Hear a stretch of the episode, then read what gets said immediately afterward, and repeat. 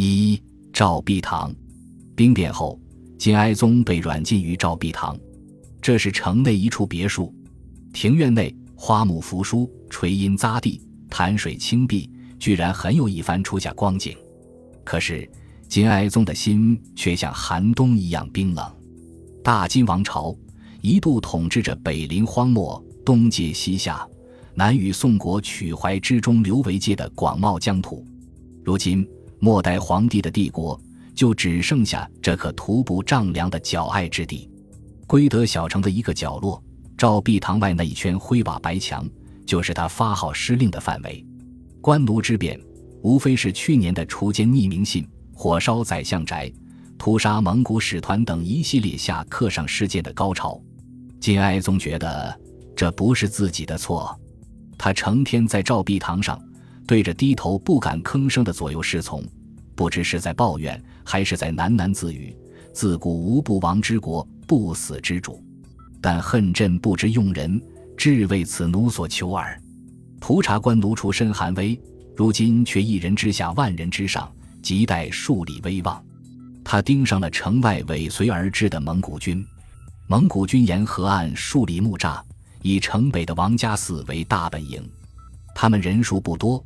但其中有新为达鲁花赤撒吉斯布花、萧乃台、史天泽、张柔等人的部队，这几支军队从南京、魏州一路追到归德，是城内军队的冤家对头。在内行人眼中，蒙古军扎营的位置颇成问题，太过逼近归德北门，而且是背水而营，左右两侧也靠近水道，船舶往来无尽。四月初。速不台召史天泽返回南京议事，临行前，史天泽提醒撒吉斯补华：“此岂驻兵之地乎？彼若来犯，则进退失据矣。”撒吉斯补华不听。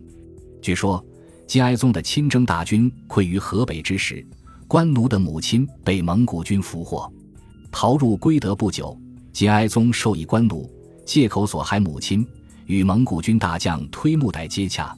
试探是否有和谈的希望，官奴对特木代扬称想劫持皇帝投降，换回了老母，趁机与蒙古人频繁接触，双方甚至偶尔坐着船到水中央赴宴畅饮。蒙古人派出的使节大都是女真人、契丹人，先后有十几人。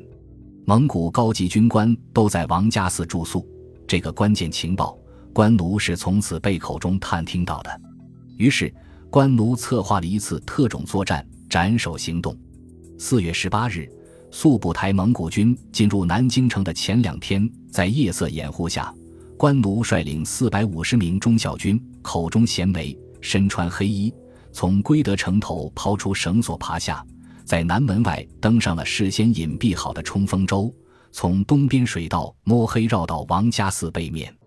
他们悄悄清除掉木栅后面的外敌罗族。直扑蒙古军大本营，此时已是夜里四更，猝然遭袭，熟睡中的蒙古军官登时乱成一团。过了片刻，他们察觉来袭之敌人数不多，才冷静下来，组织个人的帐前亲兵负隅顽抗，希望坚持到援兵抵达。这时，官奴部署的第二波突击队从北门冲出，乘小船赶来增援，奇袭效果既已达成。此时金军可谓倾城而出，金哀宗亲自登上北门城楼，眺望王家寺方向的火光，还在门外准备了小船，一旦夜袭失败，随时逃往徐州。第二波突击队手持在南京围城中大显神威的初级喷火器，枪口喷出赤色火焰，在黑夜中尤其诡异。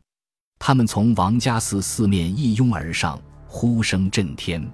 蒙古军腹背受敌，彻底崩溃，三千五百余人被挤到河中溺死。金军一把火将王家寺和木栅烧成焦炭，赶在敌军增援抵达前，兴高采烈收兵回城。根据蒙古一方的记载，大将撒吉斯补华在这次斩首行动中丧生。